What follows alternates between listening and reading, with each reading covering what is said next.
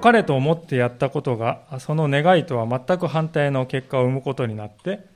まあ、大変に大きな衝撃を受けて悩む。そのような経験は、誰もが一度は味わったことがあるのではないだろうかと思うわけです。今日の箇所でモーセという人が経験しているのはまさにそのような出来事です。私たちは皆、これは正しいことだと思ってやったことは、当然正しい結果を生むはずだと、そのように思いながら生きています。ですから、そうではない結果を見ると、激しく動揺するのです。それはありがたくない経験でありまして、誰もができることは、できることならそんなことは避けたいと感じるものです。しかし、聖書を紐解いていくときに、実はそのような時こそが神の時であるということに気づかされるのです。今日はご一緒にそのことを聖書から教えられていきたいと思っております。早速最初のところを見てみたいと思いますが、事の起こりはイスラエル人のある家庭に男の子が生まれたということでありました。一節のところです。さて、レビ人の家、レビの家のある人がレビ人の娘を妻に迎えた。彼女は身ごもって男の子を産み、その子が可愛いのを見て、3ヶ月の、3ヶ月間その子を隠していた。しかし、それ以上隠しきれなくなり、その子のためにパピルスの籠を取り、それに歴製と樹脂を塗って、その子を中に入れ、ナイル川の岸と足の茂みの中に置いた。その子の姉は、その子がどうなるかと思って離れたところに立っていた。すると、ファラオの娘が水浴びをしようとナイルに降りてきた。次女たちはナイルの川辺を歩いていた。彼女は足の茂みの中にその籠があるのを見つけ、召使いの女を使わして取ってこさせた。それを開けてみると子供がいた。なんと、それは男の子で泣いていた。彼女はその子をかわいそうに思い言った。これはヘブル人の子供です。その子の姉はファラオの娘に言った。私が行ってあなた様にヘブル人の中から乳母を一人呼んでまいりましょうか。あなた様に代わってその子に父を飲ませるために、ファラオの娘が行ってきておくれと言ったので、少女は行き、その子の母を呼んできた。ファラオの娘は母親に言った。この子を連れて行き、私に代わって父を飲ませてください。私が賃金を払いましょう。それで彼女はその子を引き取って父を飲ませた。出世エジプト記というのはですね、神の民イスラエルが奴隷状態のエジプトから救い出されていくというこの歴史的な出来事を記録した書物ですけれども、まあ、このことが実現するために欠かせないパズルのピースがたくさんあったわけですが、その最初のピースはモーセの母でありました。当時エジプト王のファラオは、まあ、痛めつけても痛めつけても人口が減るどころか増え続けるイスラエル人を見て恐れを抱き、ついにヘブル人に男の子が生まれたら皆ナイル川に投げ込んでしまえと、そのような恐ろしい命令を発していました。そんな厳しい状況下で生まれたのがモーセでした。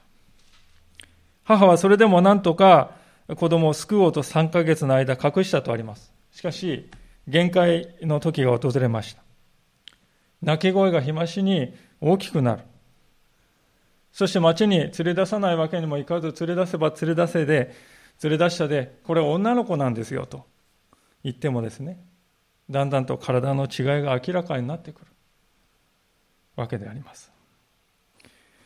ついに母が選んだことは、同じナイルといっても水の中に置くのではなくて、カゴの中に入れておくという方策でした。そのようにすれば洗濯や水浴びに来たエジプト人に見つけてもらって、あわよくば養子として引き取られるかもしれないと、そんなわずかな可能性にかけたのです。彼女は自分の現実というものをよく理解していました。ファラオの法律を覆す力がないということもよく分かっていました。それでも我が子を殺すという選択肢を取ることはそれ以上にできない相談でありました。そこで第二の道を考え出したのであります。私たちの人生には八方塞がりと思える時が確かにありますけれども、しかし、諦めるべきではないということですね。神様は思いがけない道を私たちのために用意していてくださるわけです。私たちは今日まずそのことを心に留めておきたいと思うんですね。さて、パズルの2つ目のピースは、モーセの姉でありました。後に彼女の名はミリアムという名であることがわかるわけですけれども、ある学者によりますと、この時の彼女の年齢はどれくらいだったかというと、大体12歳ぐらいだっただろうというんですね。小学6年生です。それほど幼いですね、奴隷民族のですね、少女が自分たちをこき使っているですね、エジプトの王女の前に出るということ。まあ、それだけでも一体どれほど勇気が必要だっただろうかと思うんですね。もちろん彼女はですね、ファラオの娘がそこにやってくるということを知っていたわけではないと思います。しかし、来たのがファラオの王女であると見るや否や、とっさに実の母を乳母として紹介する、そのような起点を彼女は持っておりました。これがモーセを救い、ひいてはモーセによって救い出されるイスラエルの民全体を知らず知らずのうちに救い出していたのだということですね。私たちは子供を見ると年が小さいから、知恵がないからと低く見がちでありますけれども、神様はそのような子供をもこのようにお持ちになることができるお方であります。ですから私たちはもっと子供たちを信頼して、主にお任せし委ねていこうと、そのような信仰に立つものでありたいと思うんですね。ところで、このモーセを見つけたファラオの娘はですね、まあ、このだここだけを読むと何かこう大切な箱入り娘、一人娘だっていうふうに映るんですけれどもね、この当時のこのファラオであったラメセス2世という王様は、娘が60人いたと。いうことが知られております。ですから、その王女の一人がここでモーセを見つけた王女でした。それでもその彼女がこの日、この時間にですね、ピンポイントでこの置かれたモーセのそばにやってくるのです。後にイスラエル人をエジプトから脱出させる立役者となるモーセ、その人ですよ。当のエジプト人、しかも王女が育てることになる。これは一体何という巡り合わせでしょうか？しかしこれこそが神の摂理ということの実際なんですね。物事が起こるはるか昔から神様はその摂理のままに物事を導いていてくださっております。ですから私たちは安心してこの方に頼ることができるということです。たとえ目に見える今がどうもこう理解しがたいと思えても、やがて理解できる時が訪れます。神の摂理というものはお題目ではない。空約束でもない。現実に今、確かに働いているものだということですね。それはどういうところに見ることができるかというと、このファローの娘がしたことを見てもわかるわけであります。彼女はですね、誰がどう見てもヘブル人の捨て子、まあ彼女自身ね、これヘブル人の子だと言ってますけども、その捨て子のために乳母を雇って、私が養うとまだ言うんですよ。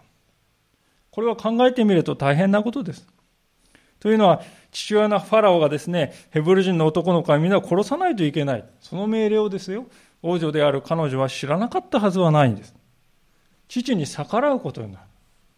下手をすれば激励に触れて何かが起こるかもしれない。それでも彼女は純粋な愛の行為としてこれを行うわけです。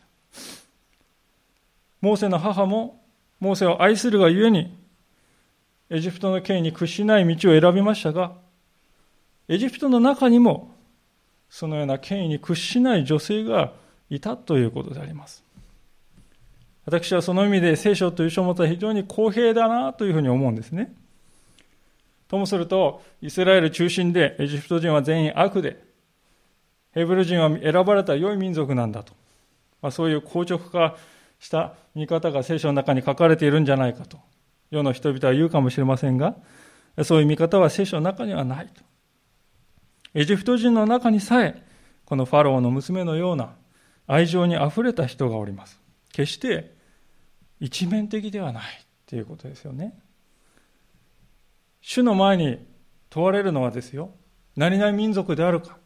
何々人であるか、あるいは何々というグループに属しているか、いや、そういうことではなくて、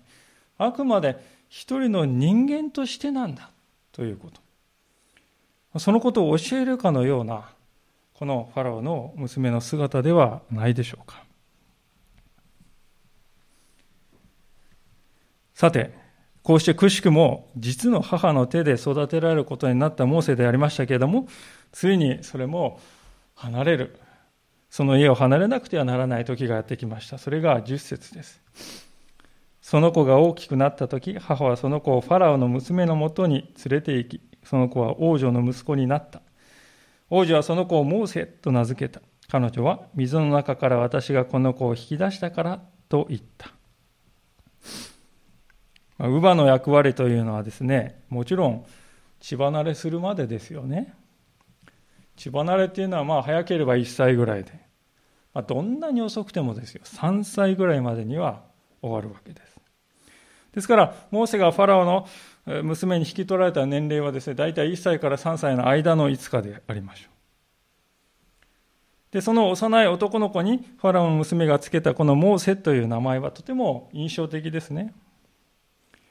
彼女はエジプト人ですから、もちろんエジプト語の意味を最初に持たせたと思うんです。エジプト学の学者たちはですね、このモーセという名前には、何々から生まれた子供という意味があるとこう言っています。まあ、例えばこのトトメスっていうですね、トトメス南世っていう王様がいますけど、そのトトメス、そのメスという部分がね、モーセっていう部分、当たるわけですよね。トトの子っていう意味なんですね、トトメスっていうのは。ですから、モーセっていうのはまさにそのメスの部分を取ったわけです。しかし注目したいのはむしろこれをヘブル語で読んだ場合にどうなるかということなんですが、実はこの下の米印のところにも書いてありますけれども、モーセという名前にはですね、引き出すという意味があるわけですよ。で、この引き出すというのはもちろん明らかにですね、モーセが後になって、イスラエルの民をエジプトの国からこの連れ出し、引き出すという、そのことをですね、暗示しているわけですね。もちろんこの時ファラオの娘はですね、そんなことを気にも留めていないし、考えにも上らなかったと思います。だからこそ、私たちはここに神の摂理が働いているということを見るんですね。私たちは皆、自分の名前が大好きだという人もいれば、いや、どうもそうでないという人もいると思いますが、でも私たち信仰を持つ者たちはですね、親たちの思惑を超えて、神がその背後に働いておられるのだと。そこに目を向けていく。それが大事です。でそうするときに、私に与えられたこの名前、その名前を新しい意味で受け止めることができるようになるのではないでしょうか。モーセというこの名前を見るときに私たちはその思いを新たにするのではないかと思うわけであります。さて、このようにしてモーセはエジプトの宮殿に引き取られて、王子としてこれ以上ないほど恵まれた生活を送ることになりました。その間ですね、彼が自分の生い立ちに気づいていたかどうかは、えー、不確かであります。私もそうですけど、3歳以前のことをです、ね、覚えているかと言われるとです、ね、おぼろげながらですよね。なんかこう、家で、まあ、小さい家で、えー、育てられた。なんか、少し年上の女の子がいたな。まあ、そんなことを覚えていたかもしれませんが、でも、あの母母からはですね、まあ、ファラオの娘からそれはね乳母の家だったのよと。そう言われて育ったでしょう。でも成長するにつれてですね自分はやはりどこか違うのではないかという思いが大きくなります。自分は一体何者なのだろうか。歩むべき道は何なだろうか。思春期に差し掛かりそこをくぐり抜けていく中で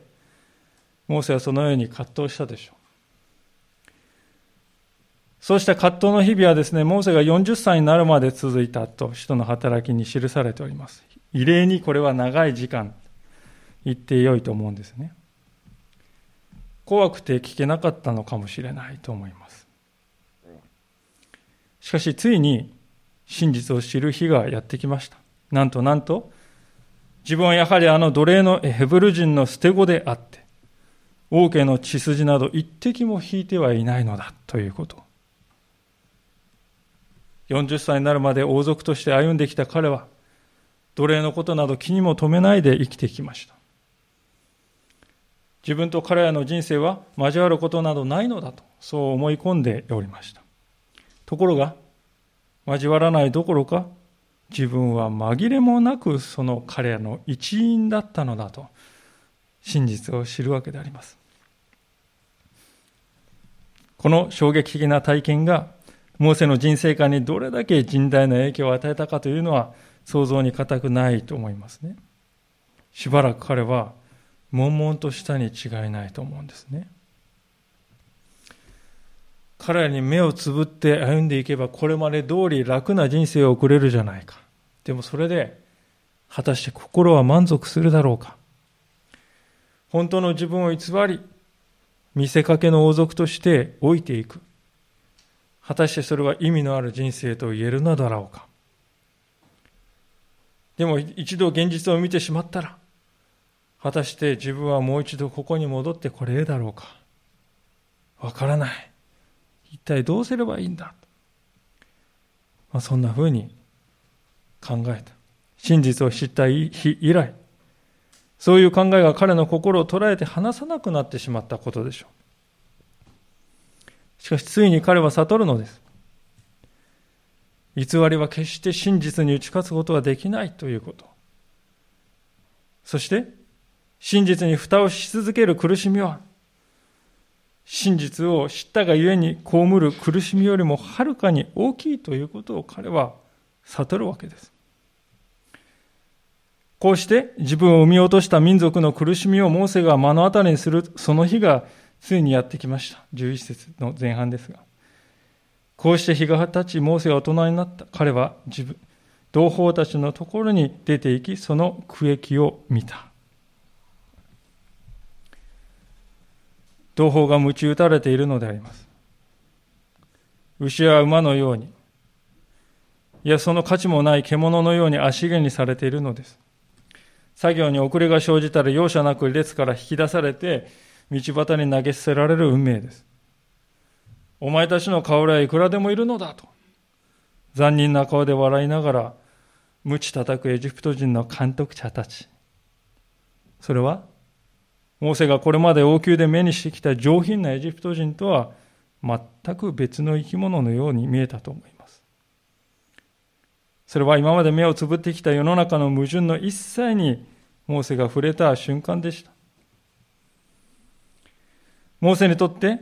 ヘブル人が受けている苦しみは自分に対して向けられているのと同じ意味を持つようになったのです。燃え上がる憤怒のような体の中に電気が走るような、経験したことのない怒りがこの時のモーセを捉えたことでしょう。その時以来、モーセはヘブル人の町に出入りするようになったわけです。もちろん、おそらく、王服を着たままではなくて王子の服を脱いでですよ、一般のエジプト人の服を着て、一般人のようななりをしてであったと思うんですね。彼はもはや、ヘブル人の苦しみを見ないわけにはいかなくなった。私はこの理不尽な世の中を正さなくてはならない。同胞を救わなくてはならない。苦しみの中にある人々を助け出さなければならない。熱く高揚する使命感がですね、モーセの心を支配しました。そして爆発する日を待ち構えていたのであります。かくして事件は発生していきます。11節の後半ですが。そして自分の同胞であるヘブル人の一人を一人のエジプト人が撃っているのを見た。彼は辺りを見回し、誰もいないのを確かめるとそのエジプト人を撃ち殺し砂の中に埋めた。エジプト人がヘブル人をしたたかにですね、殴りつけ、えー、鞭打っているのを彼は見た。まあ、その姿を見たときに、モーセの正義感がですね、火花を発しました。ガソリンが充満しているような部屋でですね、マッチを吸ったら何が起こるでしょうか。ちょうどそれと同じことが彼の心の中で起こったのです。劇場に駆られた彼はエジプト人を殺して砂に埋めて隠します。ボコボコに殴られているところを救い出されたヘブル人はですね、しかし悪犬に捕らえながらも、面倒に巻き込まれたくはないとおそらく一目散に逃げていったんではなかろうかと思うんですね。その後の展開を見ると。でも残されたモーセは一人ですね、やった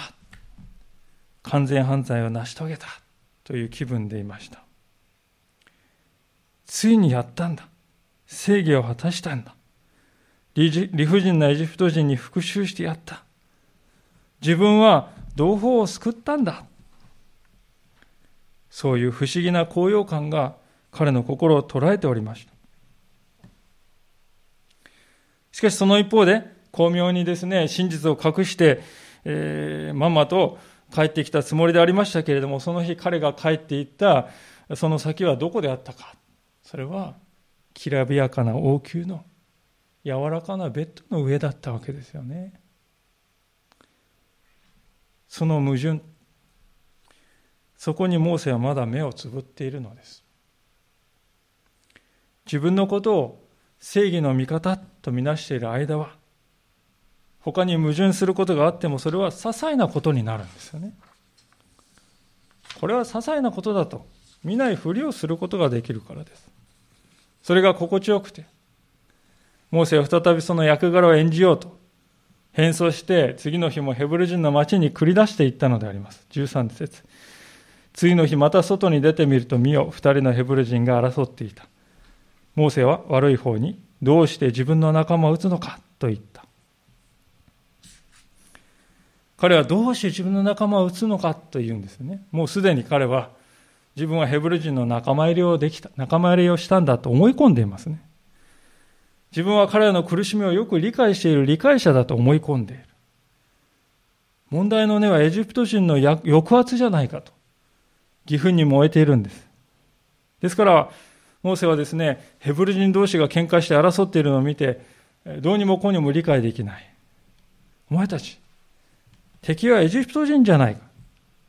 仲間内で争っている場合か。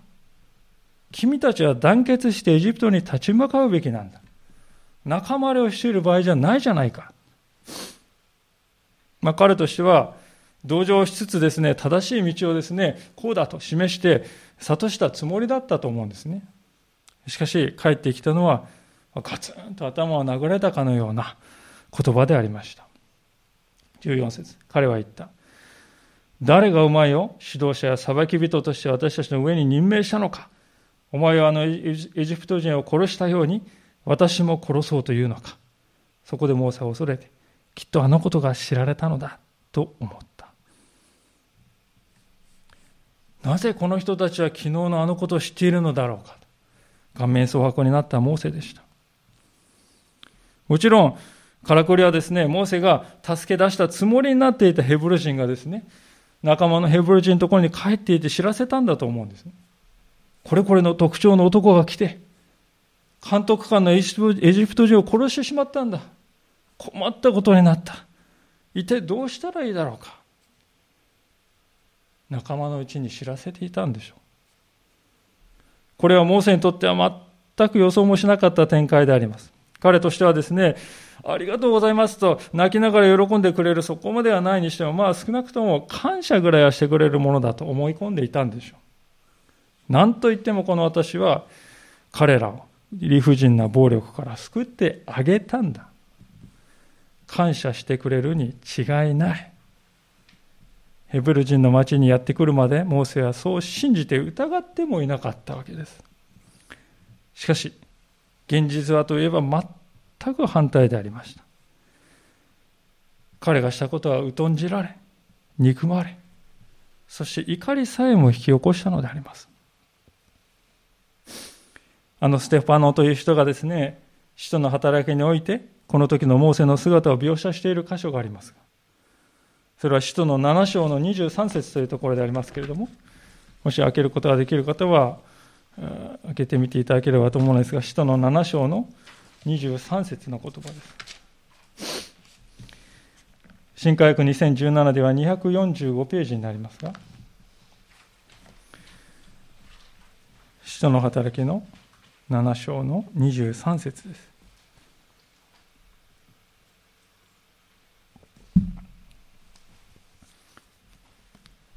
新科学2017で245ページであります。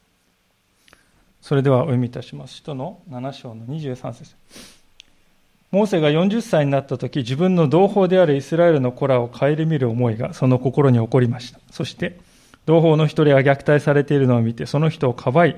エジプト人を撃ち殺して、ひどい目に遭っていた人のために仕返しをしました。モーセは、自分の手によって、神が同胞に救いを与えようとしておられることを、皆が理解してくれるものと思っていましたが、彼らは理解しませんでした。同胞に理解してもらえるものと思っていたけれども、彼らは理解しなかった。私たちは時としてこのような経験をいたします。自分としては正義を行っているつもりだ。でも、実は、実は全く反対のことをしていた。そういう経験を私たちは人生のどこかでするのではないでしょうか。あの使徒のパウロも、ま、そのような経験をした一人でありました。立法のエリートであったパウロにとってですね、ガリラヤの田舎町ナザレ出身の大工の男を、メシアであって神の御子だと信じているあのクリスチャンども、忌まわしい存在だったわけです。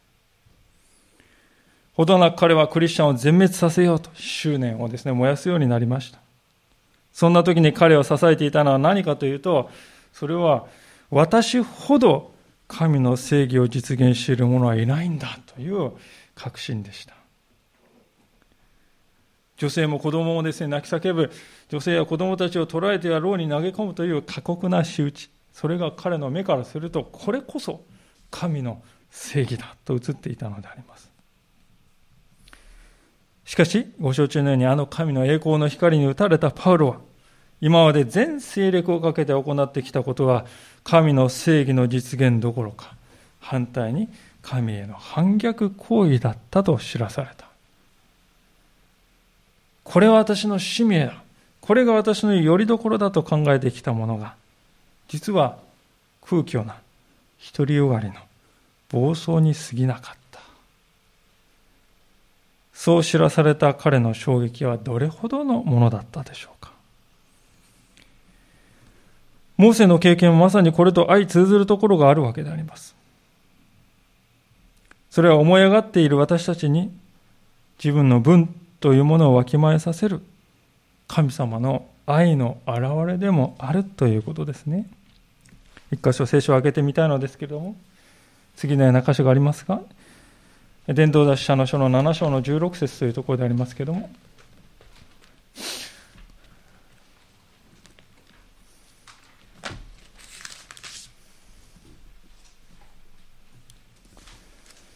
伝道者の書の7章の16節です。旧約聖書の1147ページ、新科学2017です。旧約聖書1147ページ、伝道者の書7章の16節の言葉です。ここをそれでは皆さんでご一緒に読んでみたいと思いますが、伝道者の書7章の16節です。3回。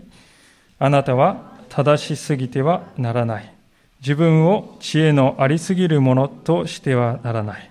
なぜあなたは自分を滅ぼそうとするのか。ありがとうございます。あなたは正しすぎてはならないというこの聖書の言葉はしばしば誤解されているわけです。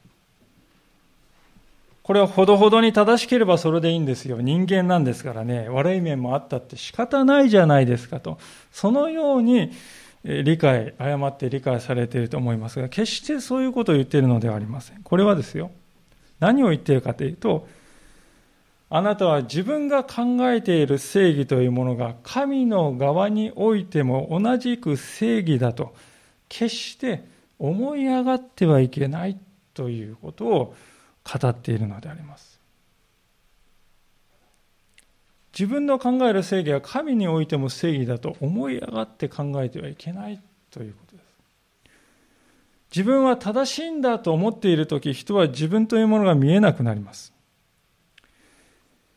私たちが見てきたように、モーセやパウロほどの人であっても、手痛い失敗を犯しているのであります。ですから私たちはですね、まして、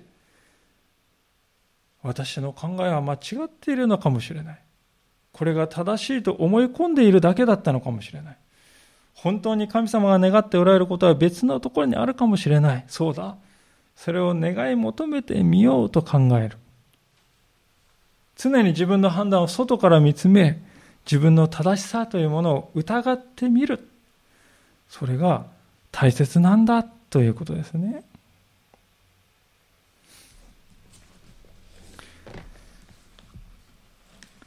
さて、すべてが明らかになったときに、ファラオがモーセの命を狙うわけであります。自分がですね、下したヘブル人は、男の子は殺されなければならないという命令が王族の真っ只中で破られていた。まあ、それを知った以上は、モーセを生かしていくわけでは、わけにはいかないということですよね。まあ、そこでモーセはどうしたか。出エジプト記に戻りますが、15節ですが、ファラオはこのことを聞いてモーセを殺そうと探した。しかしモーセはファラオの元から逃れ、ミディアンの地に行き、井戸の傍らに座った。モーセが向かったのはミディアンというところでしたね。これはどういうところかというと、まあ、今地図でお示しいたしますけれども、この三角形のところがエジプトであります。そしてそこから東にですね、このシナイ半島を越えていきまして、えー、アカバ湾というところのですね、東側にですね、ここにミディアンというところがあります。このところもですね、えー、モーセは逃げていったのであります。このミディアンというところはエジプトとですね、対立していました。そしてエジ、えー、ヘブル人に近い文化や習慣というものを持っていました。ですから、モーセはこのミディアンという、ミディアンというところを選んだのであります。そして、体を休めるために立ち寄った井戸がモーセの次の人生を決定づけることになるわけです。16節さて、ミディアンの祭司に7人の娘がいた。彼女たちは父の羊の群れに水を飲ませに来て、水を汲み、水舟に満たしていた。その時、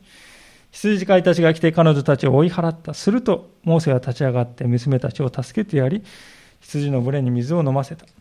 彼女たちが父レウエルのとこに帰った時、父は言った。どうして今日はこんなに早く帰ってきたのか。娘たちは答えた。一人のエジプト人が私たちを羊飼いたちの手から助けてくれました。その上、その人は私たちのために水汲みまでして羊の群れに飲ませてくれました。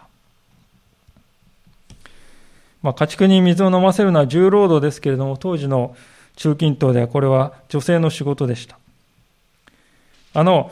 ヤコブがリベカと会った数百年前からですね、変わることがない。イサクがリベカと会った数百年前から変わることがない習慣でありました。この日も彼女たちは羊を引いてきました。良い位置を取れるかしらと。無事に水を汲めるかしらそんな不安を抱えながらです。まあ、なぜなら、意地の悪い男の羊飼いたちがですね、やってきて日常的に妨害して嫌がらせをしていたからであります。女性たちだけでは彼らに対抗する術がなかった。しかしこの日に限っては違ったのですね。モーセがそこに座っていたからです。彼はエジプトの王宮で小さい頃から武芸を仕込まれてきた人でしたから。まあ、ローカルなこの羊飼いなどものの数ではありませんでした。まあ、その後の展開から彼はこの時下心があったんではないかと勘ぐる人もいるかもしれませんけれども、あくまでも彼は一時の手助けだと考えていたに違いありません。実際娘たち死には名前も居場所も聞かずに別れているからであります。モーセをこの家族と結びつけたのでは何かというと、ひとえに人の本質を見抜く洞察力を持った優れた父親の一言のおかげでありました。20節父は娘たちに言った。その人はどこにいるのかどうしてその人を置いてきてしまったのか食事を差し上げたいのでその人を呼んできなさい。モーセは心を決めてこの人のところに住むことにした。そこでその人は娘のチポラをモーセに与えた。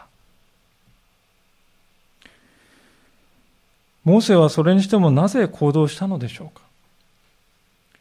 それは単純にですね、悪を見ると黙っていることができなかったからですよね。見て見ぬふりをして生きるということが彼にはできなかったんです。もちろん、本来関わる必要はなかった。下心もなかった。ただ純粋に不正義が行われるのを見たとき彼は立ち向かうほかない。そう思った。このモーセの性格というのは後々まで変わることなく貫かれていきます。彼の人生を貫いていく原則ですね。エジプトではしかしそれが災いを招くことになりました。しかしミディアンにおいてはそれがある家族に救いをもたらしました。そしてそれが彼に家庭をももたらすことになったのであります。すべてのことの背後に神様の摂理があるということです。私たちは自分の確信に頼った結果、大きい失敗をしてしまうとですね、往々にして、ああ、もう二度とあんなことは考えまいと思ってしまいます。でも皆さん、正しいことを追求するというモーセの姿勢はですよ、このミディアンの地ではちゃんと用いられているということです。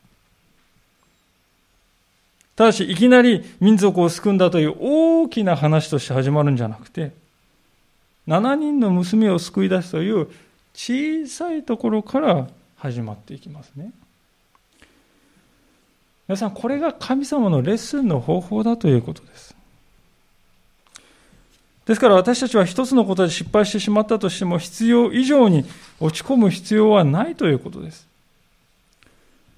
過去を消し去ろうとするのでも、忘れようとするのでもない。時間はかかるかもしれないけれど、過去を正面から見つめて、私はその失敗から学び、成長することだけを追い求めて生きようじゃないか。それでいいんだということですよね。こうして出会った妻ティポラとの間に男の子が生まれました。モーセはその子をこう名付けたとあります。22節彼女は男の子を産んだ。モーセはその子をゲルショムと名付けた。私は異国にいる気流者だと言ったからである。ゲルショムとは気流者、旅人という意味ですね。モーセにとっては今いるミディアンというところは紛れもない外国でありますが、じゃあ、えー、彼が出てきたエジプトがふるさとなのでしょうか？そうではないわけですよね。エジプト人の血を全く引いていない。しかも今や犯罪者として追われるエジプトというのは、モーセにとって故郷ではありえない。では一体自分の故郷はどこなんだろう？帰るべきところはどこなんだろう？息子にゲルシャムという名を付けたことはですね、そういうモーセの悩みの深さを象徴するようですね。私たち人間はこのように自分のアイデンティティをめぐって常に悩みながら生きていく生き物ではないかと思うんですね。私って一体何なんだろうかどこから来てどこに行くのだろうかというこの問いはですね、人間にとって根本的な問いなんです。私たちは皆誰もが人間というのは誰もが自分の本当の故郷はどこか、帰るべきところはどこにあるのだろうかという思いを抱えながら生きています。その意味ではこのモーセの葛藤の姿というのは私たち自身の葛藤でもあるわけですね。ですから聖書はこのモーセの姿を通して私たちに問いかけるんです。あなたの帰るべきところはどこなのかと。確かなことは、この今の世は私たちにとって安住の地ではないということです。私たちは皆、この地上においては気流者なんですね。ですから私たちは移り変わり失われていくものではない神がお与えになる本当の安息の地を心の中で絶望をしながら生きているのです。でそのような自分というものをしっかりと認識するときに本当の意味で私たちはこの世というものと真実に向き合うことができるようになると思うわけであります。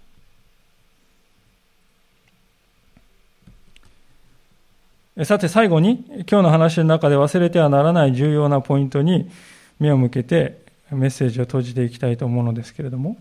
それはどこにあるかというと14節のですねこのヘブル人の男が口にした言葉なんですけれども誰がお前を指導者や裁き人として私たちの上に任命したのか？というこの言葉です。一見すると読み飛ばしてしまうんですけれどもご存知のように彼のこの言葉はですねこの後40年の歳月を経てあの出エジプト時の出エジプトの時に実際に実現していくということです。モーセは指導者や裁き人としてイスラエルの上に任命されていくということです。つまりこのヘブル人の男は自分自身全くそうは意識していなかったけれども実はモーセの未来を予告するかのようにそのまま語っていたのだということなんですね。ですから聖書はローマ人への手紙の11章の29節というところであの有名な言葉ですが、次のように語るのであります。ローマの11章の29節ですが、お読みいたします。お聞きください。ローマの11章の29節神の賜物と証明は取り消されることがないからです。神の賜物と証明は取り消されることがないからですと。ローマ11章29節そのように聖書は今日私たちに語りかけます。神の賜物と証明は取り消されることがない。私たちは信仰者として歩んでいく中で、これは神様の御心だろうと思って始めたことがうまくいかなくなる。挫折しかかる。途方に暮れる。そういう状況に置かれるという経験を実際に味わうのです。でも、もしそれが本当に主から出たことであるのなら、それは必ずなるということです。神のなさることは時を経ても決して揺らぐことがない。いやむしろその実現のなる日を今か今かと待ち構えているのです。確かにモーセは今、待機の時を強いられております。しかし聖書の中では、主に用いられる器は例外なく人生の中でこのような待機の時を強いられているのだということも覚えておきたいわけです。ダビデは王様として任命されてから何年もの間、犯罪者としてサウルに追われ続けました。あのパウロも改心に導かれてからすぐ伝道の表舞台に踊れ出たかというとそうではなくてですよ。14年もの間、聖書の記録の中から忽然と姿を消したのであります。モーセもしかりですよね。彼の名前の意味は引き出すということでした。神様お定めになったイスラエルの民をエジプトから引き出すというその名前の通りの彼の使命はですね、たとえミディアンという場所が移り変わろうとも何も何一つ変わってはいないんだということです。モーセはそのことでまだ何も気づいていませんでしたけれども、神様の側では着々と時計の針は動き続け、刻まれ続けているわけです。ですから私たちは、この主に心から信頼して信仰生活を読ませていただきたいと思います。お祈りをしたいと思います。